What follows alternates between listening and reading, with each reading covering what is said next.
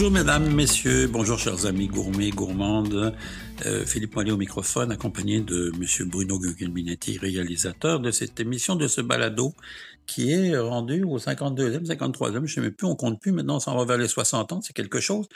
Et on arrive, on est dans le mois de juillet, ben voilà, c'est, on est déjà dans, euh, j'allais dire un quart de l'été, alors il faut en profiter, c'est les vacances, et puis... Euh, Profitez-en donc. Avant de partir en forêt, je voulais vous donner des nouvelles de mon potager parce que vous vous souvenez, la dernière fois, je vous avais dit que c'était la catastrophe.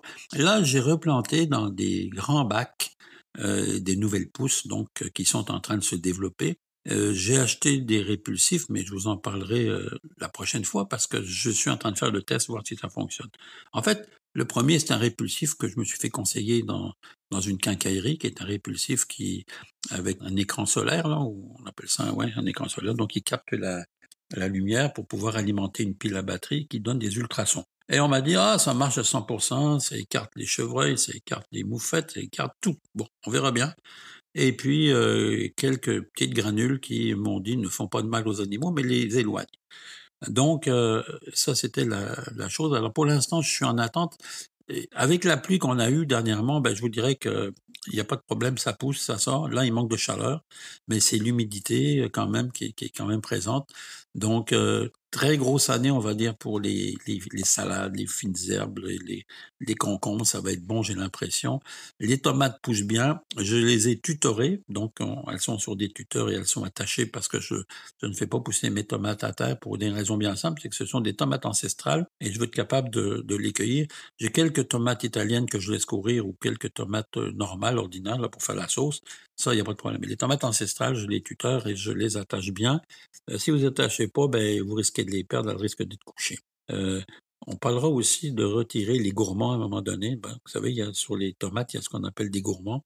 Et ils sont pas gourmands pour rien, c'est-à-dire qu'ils mangent le, ils, mangent la force du plant de tomate. Donc, il y a une façon de les retirer. Je vous en parlerai à la prochaine émission, donc, ou dans deux semaines, ou dans trois semaines, on verra, mais je vous en parlerai quand les tomates seront un peu plus avancées. Alors, c'est les vacances pour certains et euh, je sais qu'il y a des difficultés pour aller en forêt dans certains endroits, que la CEPAC a restreint aussi les quelques endroits, mais si vous avez la chance, nous sommes dans des coins quand même où il y a quand même beaucoup de forêts, et si vous avez la chance d'aller en forêt, il y a une chose qu'on oublie souvent, c'est que la forêt peut très bien nourrir son monde. Et on a eu l'expérience avec euh, en Colombie quand on a eu les, les trois enfants là qui se sont retrouvés en forêt et qui ont réussi à survivre pendant un mois. Euh, faut le faire là, de, survivre en forêt, surtout à cet âge-là. Donc, il y avait une connaissance à obtenir. Et pourquoi je vous parle de ça? Parce que j'ai devant moi le livre de Gérald Le Gall et Ariane Paris-Le Gall, qui sont des, spécialistes de la cueillette de plantes sauvages au Canada et, particulièrement au Québec, puisqu'ils habitent euh, dans les Laurentides. Et euh, ils viennent de sortir un livre qui, en fait, maintenant a quelques mois, qui s'intitule Cueillir la forêt. C'est aux, éditions Cardinal. Je vous encourage à acheter ce livre parce que moi qui habite en forêt, ça me donne tout le temps, tout le temps des trucs et des idées. C'est fantastique.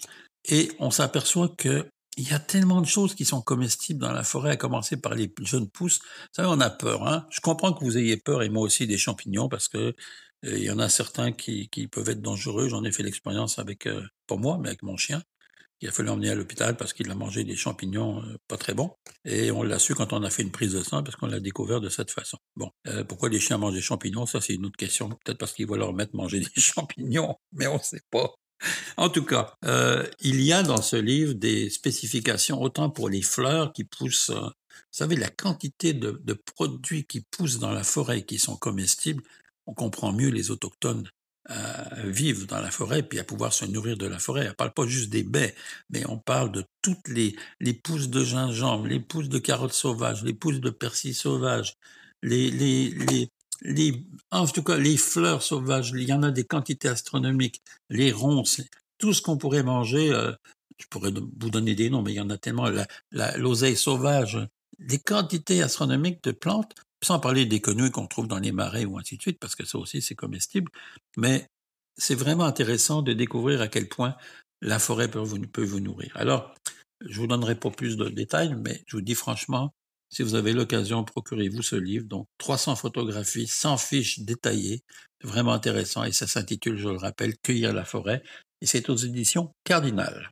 Sur ça, je vous parle de, de cette plante que moi j'ai toujours et qui repousse, qui est une vivace. En fait, c'est une plante aromatique qui s'appelle la livèche. Pourquoi on parle, je vous parle de la livèche Parce que c'est un remplaçant pour du céleri. Si vous n'avez pas de céleri et vous n'arrivez pas à faire pousser du céleri, plantez donc de la livèche chez vous. Vraiment, ça, ça repousse tous les ans et ça devient presque une plante envahissante. Mais ce que vous ne savez pas, c'est que vous pouvez vous en servir de plein de façons. Autant pour faire des bouillons, pour cuire du homard, des crustacés.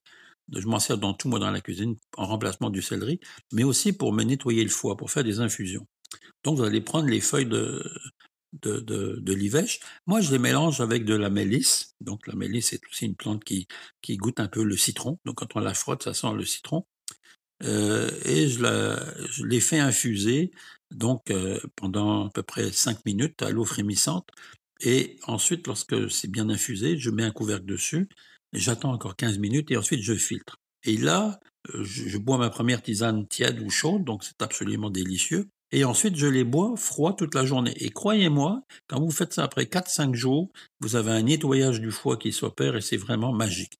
Alors, si des fois il y a un lendemain de la veille qui est un peu difficile ou que vous avez fait un peu d'abus, ben, pensez à la livèche et puis vous allez voir que c'est une bonne façon de s'en sortir.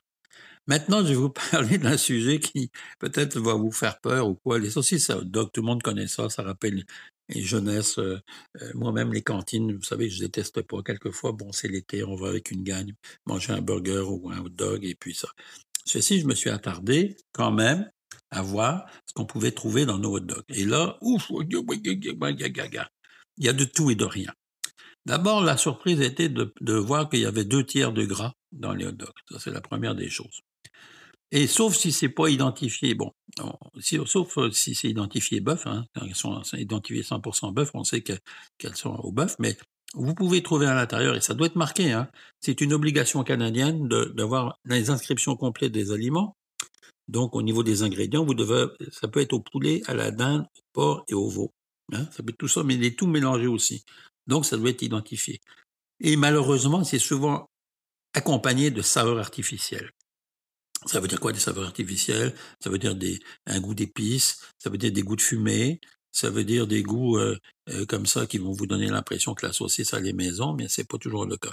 Et évidemment, pour sortir les prix qu'on sort de saucisses à hot dog, on peut pas mettre du, bon bœuf. Euh, on peut pas mettre. Donc, on va utiliser les parties les moins nobles. Et ça, c'est un peu. Quand je dis les moins nobles, je veux pas dire bon, on va utiliser quoi? On va utiliser les, les, parties de viande qui sont les plus dures, donc les plus nerveuses, qui sont tellement broyées et déchiquetées que vous verrez rien, vous verrez plus de nerfs. On va utiliser la langue, on va utiliser le cœur, on va utiliser le foie, et on va mélanger tous ces ingrédients avec le gras, comme je disais, qui va faire la saucisse hot dog. Bon, il y a du goût, parce que le gras, c'est ce qui donne le goût. Hein. Alors, au moins, c'est la seule chose rassurante, mais là, c'est beaucoup. On va utiliser aussi quelquefois pour le poulet le gésier, donc le gésier qui sert à la digestion du poulet, donc on va les retrouver. Ça, lorsque je vous dis, c'est une étude qui est sortie d'un consommateur, donc c'est pour moi qui l'invente. C'est vraiment une étude sérieuse. Il y a trois choix qui retiennent euh, l'attention des, des, des, juges sur plusieurs, une, une trentaine de saucisses qui ont été jugées. Donc, il y avait la fleur, poulet Maple Leaf et le choix du président. Et c'est les trois choix qui sont ressortis parmi 30 euh, autres au niveau de la qualité, au niveau du goût, au niveau de l'analyse nutritionnelle, parce qu'il faut savoir que beaucoup n'atteignent pas non plus les, qualités nutritionnelles requises. Une saucisse hot dog, bizarrement soit-il, peut peser, pèse en général 30, 38 grammes, 38, 40 grammes, et sauf les celles du président qui pèsent 90 grammes. Donc c'est presque le double, 80 grammes. C'est vraiment différent comme produit. Est-ce qu'on mange nos dogs pochés ou grillés? Ça, c'est l'éternelle question qui, qui, va se poser pour certains. Euh, moi, je vous dirais que je les préfère grillés. Bon. Mais ce que je fais avant de griller mes hot dogs, je les pique et je les poche une minute et demie juste dans l'eau de façon à faire ressortir le maximum de gras. Parce que là, vous allez voir que votre eau, elle est, elle est grasse. Et ensuite, je les grille, juste euh, griller, là, un barbecue chaud, et euh, on va avoir donc euh, ces saucisses qui sont grillées. Euh, le pain, moi je l'aime grillé aussi, toasté, donc je mets un peu de beurre dessus, grillé, toasté, puis on le sert après avec les, accompagnements que vous voulez. Là, c'est ce qui vous donne un peu le, plaisir de l'été. Alors voilà, c'était mes recommandations, mes chers amis, pour manger des bons hot dogs. Allez à la cantine si vous voulez pas les faire. Il y a des belles cantines, des roulottes aussi, qui sont intéressantes sur la route des vacances. Profitez-en. Et puis moi, j'ai bien hâte de vous retrouver la semaine prochaine. Je vous donnerai des nouvelles de mon jardin, tiens. Je vous donnerai des nouvelles, savoir comment les répulsifs ont agi sur mon moral et sur mon jardin surtout. Sur cette bonne semaine à tous, je vous embrasse très fort, je vous aime. Philippe Mollet au microphone. À bientôt. Bye bye.